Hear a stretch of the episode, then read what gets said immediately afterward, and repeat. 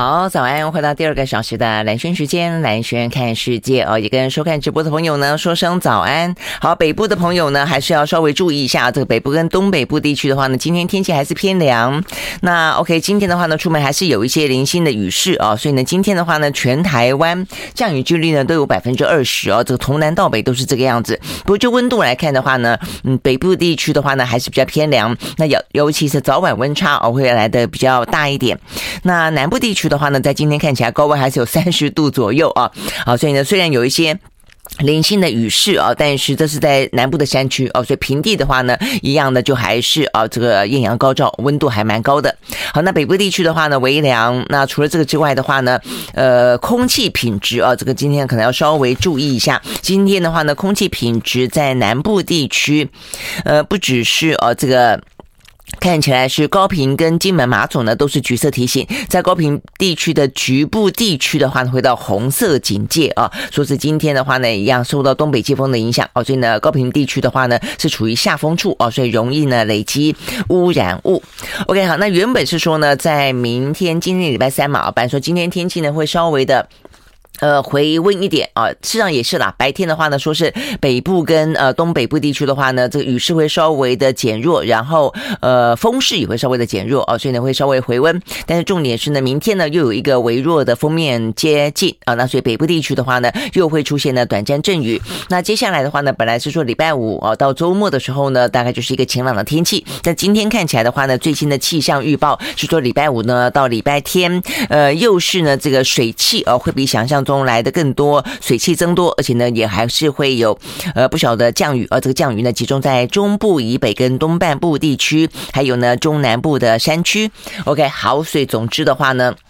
呃，一路到这个呃礼拜天，可能呢在北部跟东北部地区的话呢，都是有会一些零零星星的雨势啊。这个雨势的话呢，都会让天气变得比较微凉，哦，就比想象中的来的冷一点了哦，大概是这个样子。好，所以呢，冬衣呢可能也不要那么的急着收起来啊。OK，好，所以呢，大这大致是有关于今天天气跟空气哦这个相关的讯息提供给大家。好，那看完这个相关讯息之后呢，一样接下来看的是疫情啊。这个疫情的话呢，很显然的就全球来看的话呢。呃昨天啊，这个一闪即逝的，呃，比较好的消息是说呢，这个在昨天几乎呢是全球确诊人数减半嘛，啊，但是今天显然的这个数字哦又回来了一些。但是比起啊，这个前几个礼拜，等于是在今年开春之后的这一波哦，陆陆续续呢，从欧美到呃这个亚洲都是一样啊，就是动辄呢全球破百万的话呢，目前状况呢是已经确定降起降降下来了哦。我记得呢，这个两三个礼拜以前在讲的话呢，全球的数字大概都是破百万，但是的话呢，接下来的话呢，呃八十几啦，七十几，呃到我们今天在讲的时候呢，其实在昨天比较好的数字是二十九万。哦，那今天的话是回到五十六万多，那跟呃上个礼拜差不多是五六十万哦，这样子一个状况。呃，OK，好，那当然严重一点的话还有七十几万的，但是呢，在今天的话五十五十六万啊，那所以呢，就算比昨天的二十九万多一些啊，那但是呢，看起来整个的趋势呢还是有在继续的往下走啊，所以呢，这是一个比较好的消息。但是呢，全球啊，呃，继续往下走啊，这走得快，走得慢，嗯，这个同时，其实台湾那儿就是很特别的啊，就是说目前我们是往上走，因为我们现在呢开始啊，等于是有点放手啊，那这个放手当然。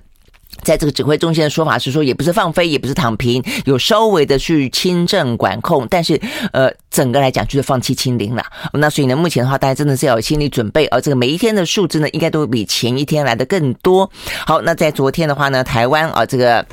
单日新增确诊是一千七百二十七，当中的话呢，本土就是一千六百二十六啊。那我觉得在昨天比较特别的是，死亡的人数呢有两人。好，那这一位两岁的重症的呃小朋友呢，他真的是就过世了啊，在六天之后不敌病魔，他还是过世了。我想这个部分的话呢，对于。整个的这个指挥中心真的必须要痛加检讨哦，因为我记得在呃一开始啊，这个讲到这一位呢，在中和地区的两岁的小男童的时候，就讲到说他爸爸啊，呃，非常的心焦，也非常的生气哦，就是很愤怒哦，就是说重点在于说他觉得他自己太守法，所以有点责备自己啊。那事实上责备自己的同时，也就是我们防疫中心呃的一些相关的规定跟限制哦，等于是不合常理哦，因为他叫呃染疫的人哦要在家等。等通知哦。如果说呢，你这个轻症转重症有任何的不适的话呢，尽快通知。通知之后的话呢，呃，不能自己去自行就医哦。那这个会有卫生局、卫生所来通知你，带你去，或者说找防疫的计程车来载你去。结果的话呢，这位小朋友就在家等，一路等了两个多小时。那过程当中的话呢，打这个电话、打那个电话都不通，要么就占线中。好，所以呢，这个整个的状况啊，我想是确实中间呢有延误就医的状况。这也是目前呢这位小朋友的爸爸，或者他的家长在昨天啊。清晨三点多的时候啊，就是跟穿着防护衣啊，跟这个小朋友说再见。那呃，他们最觉得痛心的地方在于说呢，他们认为呃延误了就医这件事情。那最后呢，这位小朋友他是因为啊这个。COVID nineteen 的一呃病毒感染了，导致了败血症跟脑干脑炎啊这样的一个状况呢，所导致啊这个病情的恶化，所以短短的六天之内啊，这个就丧生了。好，那这个在这个过程当中，昨天。陈时中啊，这个在这个记者会上面就被问到啊，这个相关的状况，他说他会检讨这个送医的呃指引啊，这个意思就是说，我看这个仔细看了以后，就说呢，呃，这个小朋友他其实在等什么呢？在等呃就医需求的评估哦，就是说，当你告诉的呃这个联络上了，好不容易联络上了之后啊，他会叫你等，因为他评估啊你的就医需求是什么，需求确定了之后的话呢，才会啊把派车，所以他光是等这个就医需求的评估啊，就等。了这个一两个小时，好，那所以呢，这个陈时中说他要呢检讨送医的指引啊，但是呢，在这个检讨送医指引最新的状况出来之前，呃，他的呃这个说法就是说呢，要大家啊，这个在昨天他说呢，要大家呢自主应变，哇，这个自主应变一说出来之后啊，这个网络上面哗然，什么叫做自主应变？就是说，所以自己看着办的意思就是这个样样子吗？所以到底可不可以自行就医？我想这个是最最基本的，就是可不可以自行就医？还是要等。那如果你要我等，那你要快嘛啊？那如果你要我等，你又不快，那那所有的人就在家里面干着急哦。那我想这是目前呢这个小朋友所引发的哦，就是如果说他真的是短短的时间就丧生，中间有任何的是属于我们的防疫的指引跟防疫的限制啊，这不当的地方的话呢，就希望他的过世不是白白的牺牲啊。我看这个今天大概来说的话呢，包括呢。呃，这个侯友谊哦，也包括了这柯文哲，还有媒体报道的一些呃，这个新北市跟双北这位呃染疫人数居隔人数最多嘛，五万多人啊，这个大部分的反应都是这样子，就是说第一个，呃，因为你如果快筛阳性之后的话呢，呃，这个防疫针对的说法就是要你在家在家啊，这个居家隔离，然后你要进行 PCR 的筛检嘛，对不对？好，那这 PCR 筛检就已经是说要通报，然后的话呢，希望是。由这个呃小黄就是载你去啊，这个医院做筛检，有些光是这样的一个筛检电话就打不进去，然后呢车子也等不到。那好不容易到了医院去做筛检的时候啊，就是说呃等 PCR，那 PCR 的话呢也是一样一个筛报。那再来的话，有些 PCR 呢等筛完之后回家等报告，等 PCR 的报告也等了两三天啊，这个也有。然后再来的话就是说哦，就算好 PCR 报告。呃，出来了也是阳性，确定在家居家隔离。那这个居家隔离过程当中的话呢，就是会有不停的，应该有一些医护人员跟你保持联系。那再来的话呢，在这个居家隔离的十天当中的话呢，事实上是会要有快筛的。但是呢，有些人在家等半天，第一个等不到联系，在家做了四天多，说都没有人理他，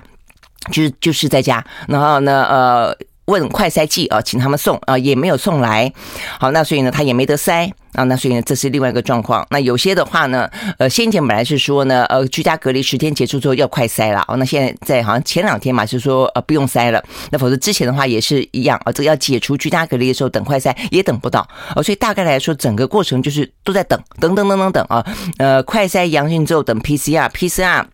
最后等 PCR 报告，PCR 报告之后呢，还要等在家隔离，跟在家隔离之后还要再等快筛等等啊，这个相关的评估跟一些呃文件跟一些电话的联络，目前看起来是真的啊。都蛮乱的哦，所以呢，呃，这个部分反映出来的哦，这个各个流程都需要重新做检讨啊。所以整个来说的话呢，电话打不通哦，就一九二二打不通，呃，PCR 要等，那 PCR 报告也要等，然后呢，防疫小黄等不到啊，这些都是目前看起来呢最大的一些困扰。好，那所以昨天侯友还特别讲到说呢。中央的这个防疫追踪有个 Trace 的系统啊，就是说应该是这个系统本身会去呃框列，会去追踪这些目前在家居家隔离的五万多人，但经常宕机哦，所以呢，居家隔离的民众在家基本上像孤岛一样啊，有些人就是完全都没有人联络他，然后呢，呃，就是联系不上啊，属于一个隔绝的状态。好，那所以呢，这个情形如果说未来啊，这个接下来的话呢。染疫的人数会越来越多。那目前的染疫人数啊，这个公卫专家的评估各自不同了啊。呃，如果说你依照不同哦，这个欧美模式的话呢，可能会再多一点。那如果说呢，这个呃，可能香港跟这个嗯纽澳模式的话呢，这个是指挥中心的估法可能会少一点啊。那多则的话呢，七百多万；少则的话呢，可能一百多万啊，都会是未来这段时间几个月里面我们看到全台湾啊染疫的状况。那 OK，所以呢，在这样的状况底下的话话呢，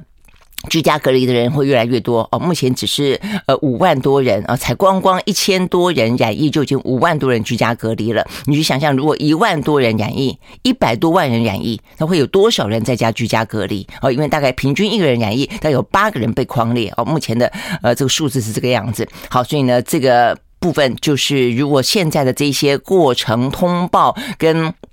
等等等的状况没有办法改善的话呢，未来的行政，一个是当初大家担心是医疗体系被拖垮，那所以呢，希望能够在家居家隔离嘛，啊，所以呢，这个目前最新的状况，台北市从今天开始，柯文哲宣布啊，通通如果说你是轻症确诊的话，通通在家隔离，不用到什么检疫中心呐，不用到那个医院去了啊，所以听起来就是要去降低医疗量能。那陈时中也在昨天宣布，一个礼拜之内各县市轻症。确诊的人通通在家居家隔离哦，所以从这两个呃宣布来说，你可以预估他们大概都知道接下来的话呢，呃，染疫的人会越来越多。好，所以在在这样的一个状况底下的话呢，呃，即便都改成居家隔离，但是呢，减少了医疗的量能的负担之后，那行政的量能的负担负担得起吗？目前来看的。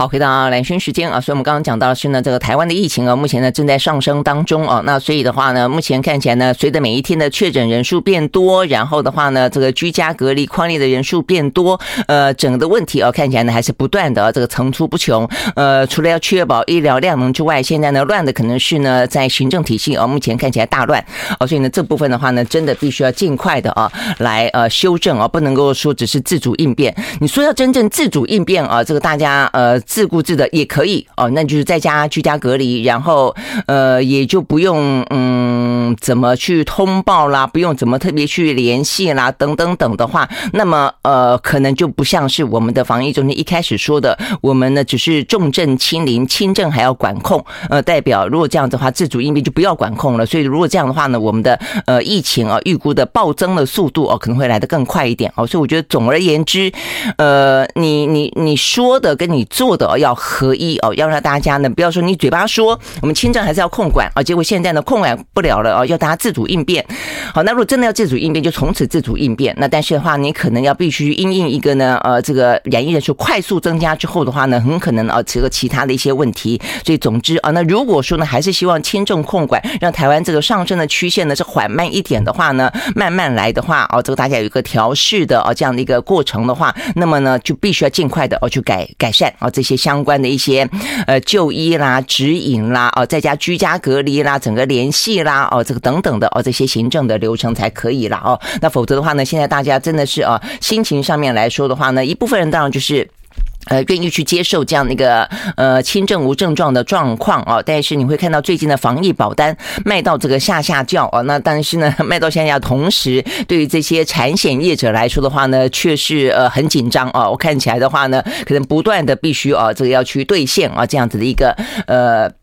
保单的内容啊，所以呢，目前看起来的话呢，已经有二十六张啊，这个保呃保单啊，这个消失了。那目前的话呢，都说是停售之后我也重新出新版本啊，但是新版本的话呢，目前其实都比较会是取消呃隔离跟确诊啊，这个就会补偿啊的这两件事情。因为先前的话呢，很多呃大家之所以会呃口耳相传，都说啊尽快去买，搞不好还可以赚。呃，意思就是说呢，因为光是隔离啊就被框列隔离，你就可以拿到啊。啊，一万、两万、三万不等。那尤其如果你确诊了啊，又可以拿到一笔钱啊，五万啊，这个三万、五万不等。那所以这个部分呢，导致了这个防疫保单呢大家抢。那但是现在最新的啊，目前看到的状况，重新停售之后再出发的话呢，多半都是改成以重症确诊者的医疗给付为主了，取消了相关的隔离跟确诊。那如果是这样的话，坦白说，如果你本来有保险啊，因为昨天还特别问了我的保险员，呃，因为我没有去抢这个保单了啊，但是。呃，如果说哦，这个很方便的话，或许也可以去买一下。但我昨天问了一下哦，大概来说，其实就已经是新的版本，都是多半改成重症确诊了才会给付。那如果说本来的保单里面呢，就有一些跟呃住院给付有关的话，其实就不用哦太过担心了，因为其实现在最担心的是重症啊。我想这个部分虽然是很符合现在的整个趋趋向的啊。所以我刚刚讲的是说，呃，像大家都很担心啊，目前说是要。跟病毒共存，但是在心理上面来说的话呢，尤其如果说我们的整个的呃这个防疫的一些措施还是乱的话，会更添哦整个的一些呃心里面上面的一些负担了哦。好，所以这个从保单上面也可以看得出来。好，那总之啊，那在昨天的话呢，就除了呃这位小朋友呢呃过世了之后，大家都非常难过哦。那之外还有一位九十岁哦九十岁的老人家呢，他也死亡哦。所以昨天的两例死亡，一个是呢。两岁的小朋友，一个的话呢是九十岁的老人家。好，那这位九十岁的老人家，我觉得也要特别值得注意啊，蛮值得说的，就是说他打过三期疫苗了。啊，所以呢，他到了老人家通常通常都会有一些慢性。慢性病啊，所以他自己本身有罹癌，那还有一些慢性的肾脏病啊。那我想这这个状况对于长辈来说是经常会有的一个情形，就是年纪大有慢性病，所以呢，即便他打了三剂，还是得啊，这个要注意啊，不可以掉以轻心啊。就是说他在过程当中，呃，使用了瑞德西韦啊，但是还是啊没有办法抵挡了中症转为重症。那目前的话呢，台湾累计了四名啊，这个重症呃四名死亡患患者都是呢很快的从重症就转。转死亡，OK，我想这个部分的话呢是。那大家心里头啊，还是要有一个呃心理准备啊。这个就是说，尽量的啊，这个重症死亡这件事情是绝绝对对不能轻忽的了啊。好，那所以呢，在今天的话呢，呃，幼童啊，我想幼童，我想这位小朋友的死亡会让更多的家长更担心啊。那这两天看起来有些学校啊，都陆陆续续传出有确诊的嘛啊。这边看到一个什么新竹县的兴隆国小，呃，他先前哦，这个传出班级里面有人确诊，幸好昨天的全采阴啊，那所以呢，目前。确定只有确诊者的班级，呃，这个要继续的停课，停到二十五号，其他的话呢，通通复课，所以呢，这个部分就符合呃，可能新的一个标准吧。哦但这个新的标准。就实施之后也要随时的关注一下了啊，这个是否需要去修正？那另外的话呢，呃，瑞祥高中啊，他也是昨天本来有人确诊之后，他们就是很惯常的哦，就很紧张，就宣布全校停课。但昨天深夜哦，又撤出撤掉公告哦，说呢目前正在筛检中等等啊。那我想这个部分可能呃过程当中大家都还会有一点点。慌乱哦，就是不太确定。那我想这个部分的话呢，就大家这段时间真的就是，呃，心情要先静下来，然后呢，去呃慢慢啊这个适应那。中央哦，跟地方也要尽快的政府要去修正哦，去强化哦该要有的一些行政的作为。OK，好，所以呢，目前看起来的话呢，尽量要减少医疗量能啊。台北市从今天开始，各个县市一个礼拜之内都是要改成在家居家隔离隔离了。如果你确诊的话是轻症的话，所以呢，这部分是要保护哦这个医疗量能，但是其他的部分就变很多部分得要自己来跟地方政府啊，呃，要有一个。非常好的一个联系了啊，OK，好，所以呢，这是有关于今天啊这个台湾相关的讯息。好，那接下来的话，我们就看全球。我们刚刚讲到全球啊，这个整个的看起来呢是趋缓，但是比昨天的二十九万多又还是增加到了五十六万多。我觉得中间比较值得注意的啊，也还是死亡。我们的。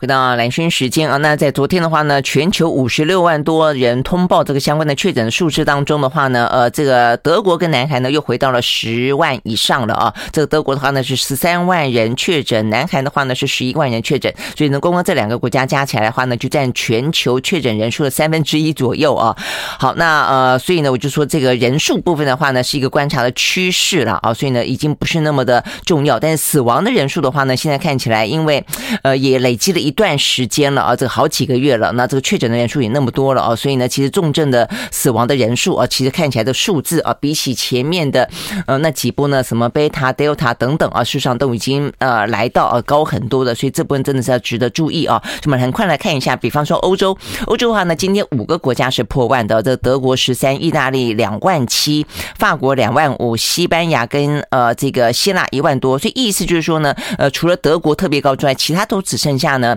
呃就算破万也不过是一两万而已哦。但是哦这个但是像意大利呃两万多的话呢，一百二十七个人单日新增死亡，呃法国的话呢两万五单日新增一百八十二个人死亡，所以呢这个死亡人数的话啊，呃都还是很恐怖，比比起啊这个德国十三万人染疫却只有九十六人死亡，所以显然的这个医疗量呢在这个过程当中看起来也还是啊这个非常重要的哦。如果说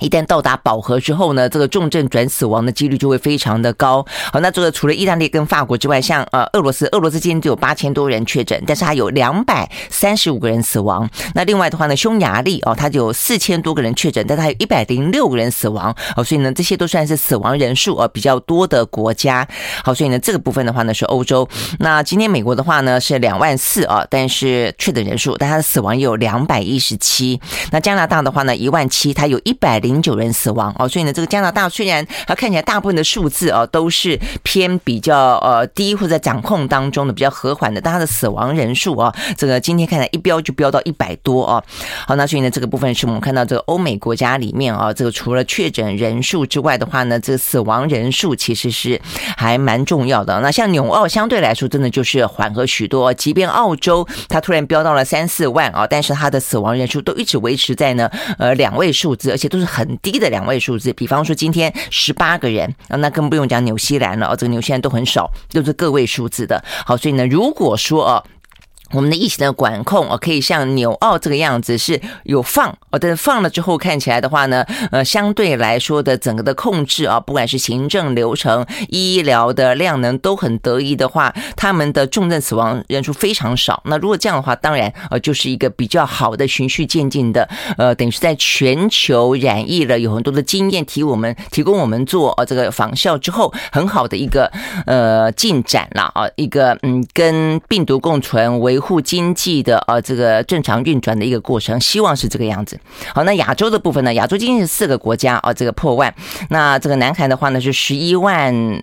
多人啊，十一万八千多人呢，这个确诊一百三十个人死亡哦。所以南韩的话呢，它其实死亡人数呃算多的哦，它一路以来啊，这个确诊人数多，死亡人数也算多啊。好，但是他们也一样啊，这个就是呃。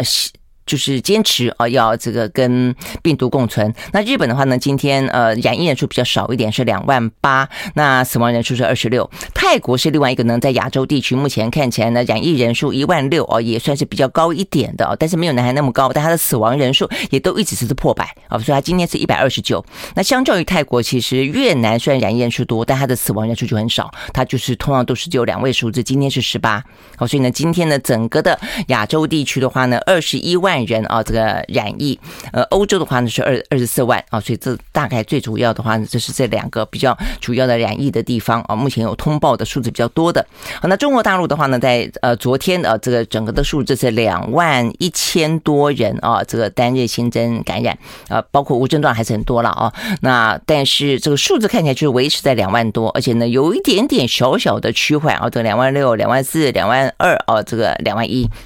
那当中的话呢，上海还是有两万。好，那所以但是昨天啊，也比较值得注意的是，呃，光光昨天有七个人死亡哦，所以呢，死亡的状况其实，呃，这个部分呢是是呃，这个目前看起来也还是就是值得注意的啊。那对于嗯这个中国大陆来说，他们现在呢就是尽可能的啊，还是一样，他们呢还是希望用快用速度啊来战胜呢这样的一个呃疫苗的扩散，所以要以快制快啊。所以他们昨天的话呢，相关的一个卫健委还是强调，呃，要动态清。零不动摇啊，朝着实现呢这个社会面清零的目标去呃攻坚啊，那各个环节就要抢时间，再提速啊，提速就要加快的意思。哦，所以我们的副总理啊，这个孙春兰已经连续三天前往上海浦东啊这个地方去督导一些相关的快筛啦、检查啦啊，强调要以快制快。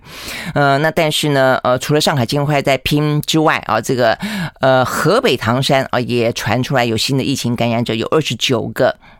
所以呢，又开始进行呢暂定三天的临时封控啊。所以呢，在这个状况底下呢，呃，蛮知名的哦，他们的钟南山啊，就是他们的中国工程院的院士啊，他就发文指出，他认为中国大陆动态清零的政策应该要有所调整啊。他说不可能长期维持下去的，呃，大陆需要有序的重新开放啊。所以建议呢，在某些指定的县呃城市呢来展开试点。是的，是不是可以放松一点点啊？那否则的话呢，是真的，他们的经济呢受到相当大的影响。那我们看到呢，今天是呃友达的董事长彭双浪啊，还特别讲到说呢，呃，上海这个状况啊，实际上上海影响的不只是上海，中国影响的不只是中国，它会影响到全世界啊。那他认为呢，受到中国疫情这么强度那么大的一个风控的影响的话呢，至少需要一个季度啊，一个季度才可能呢可以恢复啊，可以回来啊。所以你会知道呢，这个。中国大陆他们用这种。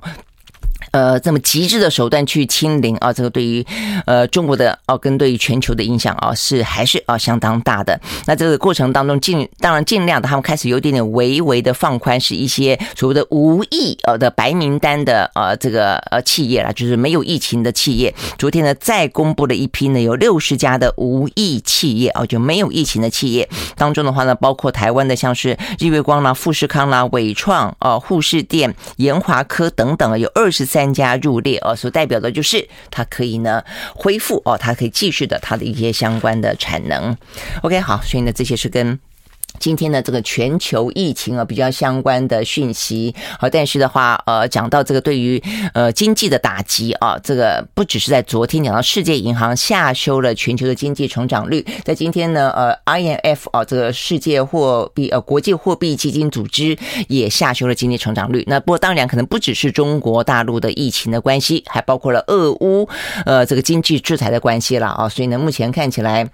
呃，它下修的呃，比起呃这个世界银行来的更多，它下修。I like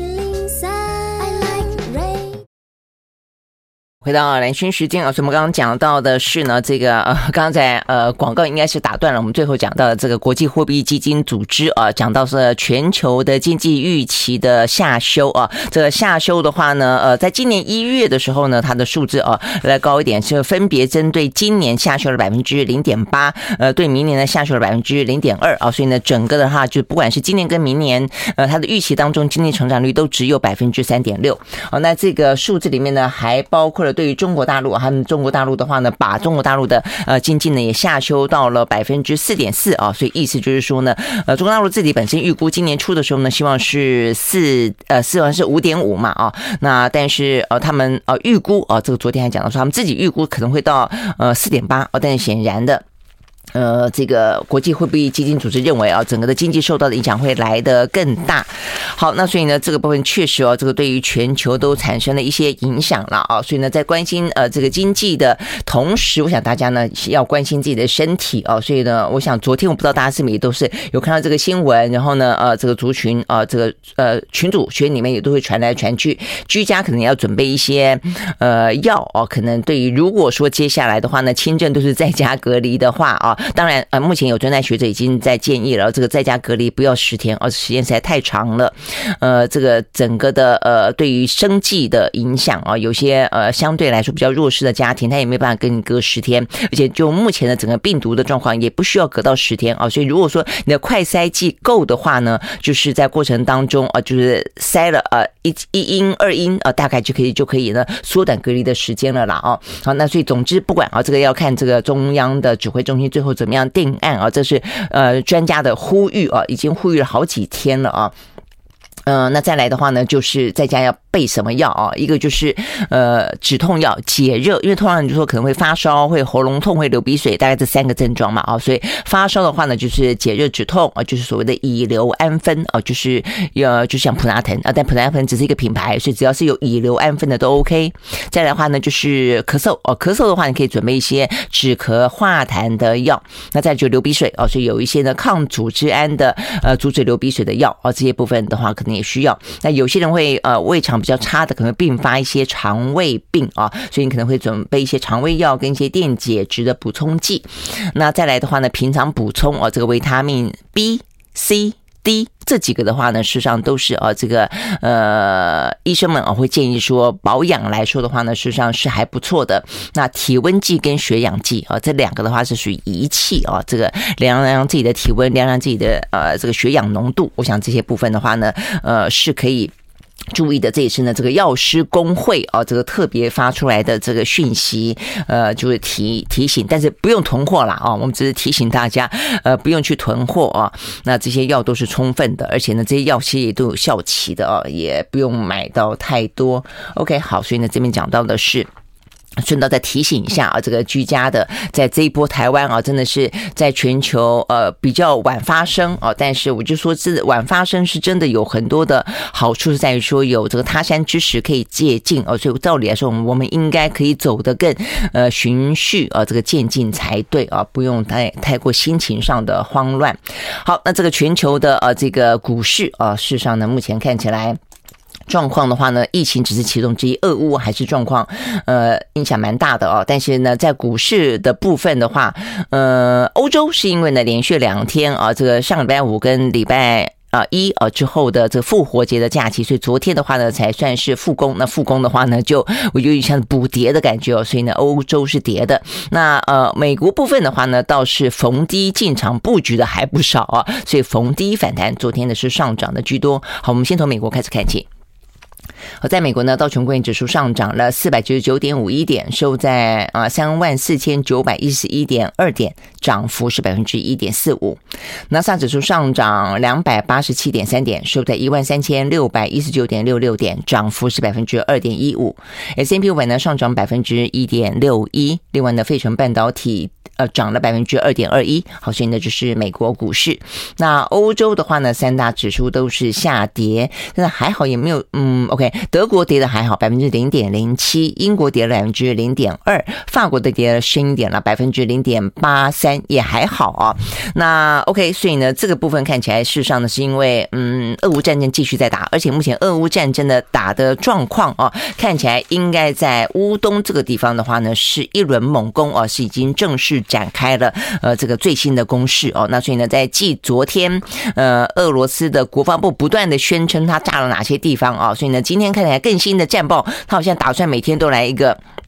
战报啊，做这个大外宣啊，或是大内宣，应该是有这样的一个呃意义哦，跟这个气氛在里面。所以，他昨天呃，俄罗斯的国防部又宣布了，他在新一波的啊这样子一个对乌东发。动的数十数十次的攻空袭当中啊，高度精准的空射飞弹已经射中了顿巴斯部分地区的十三个乌军的阵地。那其他的空袭行动的话呢，命中了乌克兰的六十处的军事资产。那火炮总共击中了一千两百六十个军事的目标等等等啊，还说呢这个击落了一架呢乌军的米格二十九战机等等。那 OK，他们呢在昨天啊又再次的下达了一次呢这个投降。的最后通牒说，要求呢，马利波在呃十九号的中午，也就是我们昨天时间的。呃，下午五点钟以前要投降，否则的话要受死哦。但是呃，这个目前看起来乌军还是没有投降哦，所以目前看起来呃双方的战况啊，这个是还蛮激烈的。那目前看起来的话呢，呃，包括西方世界国家哦，欧洲跟美国的一些掌握的啊这些讯息的分析啊，这个包括现在《纽约时报》访问了一些呃美国的军情专家哦，都说目前看起来呃这个乌克就俄罗斯啊，他的目标很清楚，就解放顿内茨克。跟卢甘斯克，那因为这两个地方的话呢，在先前我们也讲过很多次哦，他在先前其实战争发生之前，本来就是一个呃混乱之区啦。哦，就是说有呃就是呃讲俄语的很多嘛，所以一般来讲亲俄的人还蛮多的，所以呢，事实上那个时候其实俄罗斯的呃所在后面支持的反抗军就已经占了三分之一哦，但是现在整个。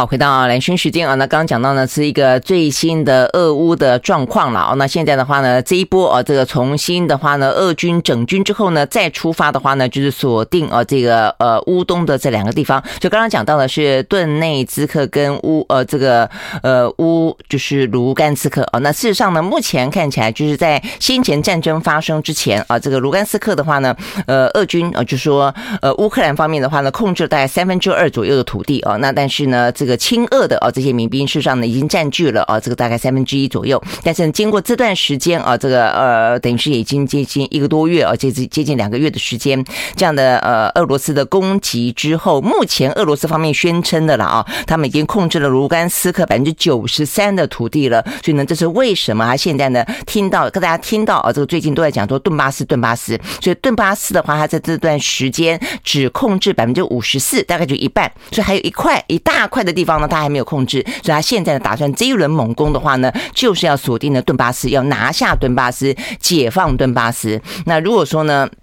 顿巴斯拿下来的话呢，这个卢甘斯克几乎几乎也是百分之百了哦，所以呢，等于说他就可以拿下这个整个的乌东的这两个呃两大块的省份，然后的话呢，就可以跟他乌南这个为什么要围攻马利波哦？这马利波的话呢，就是在呃这个呃乌东这两个省份的底下。啊，这个城市，那这个城市再接下来的话呢，就是克里米亚。哦，所以呢，现在克里米亚呢，它在二零一四年已经占据了，所以它是可以利用呢这个马利波的拿下来，跟乌东、乌南通通连成一气，它就控制了整个呢呃这个重要的地方，而且呢，包括了乌克兰的通往黑海的，不管是在军事上，在一些海上的物资上等等啊，这个锁喉哦，可以封喉，所以呢，对他来说，而且对于。俄罗斯来说的话呢，掌掌握了相当大的一个战略上的一个呃这个地位，呃，而且呢，包括了这个，包括我们刚刚讲到的卢甘斯克跟顿巴斯，在过去的话呢，之所以亲俄，他们过去也曾经是呃苏联的啊这个大家庭当中了，所以当初当俄乌两个国家呢亲如兄弟的时候，呃，很多俄罗斯苏联的这个军工产业都放在呢这个乌东，那里头的话呢，包括像顿巴斯产煤产很多，所以对他来说，如果拿下这个。地方的话呢，当然呃，在整个的军工产业部分的话啊，跟一些矿产部分的话呢，又是如虎添翼哦，所以对他对他来说，总之有多重的啊这个战略上的效益，这是为什么他这一轮猛攻，实际上一开始也就是哦，所以呢，大家才会讲到说呢，普丁的一开始战略错误是你明明其实如果你当初只是目标就是乌东。跟乌南的话，你何必打一场全面性的战争，搞得自己很狼狈啊？但不论如何，他现在重新再来，那这个战况很惨很惨烈啊！那我们看到今天《华尔街日报》的报道，讲到说目前。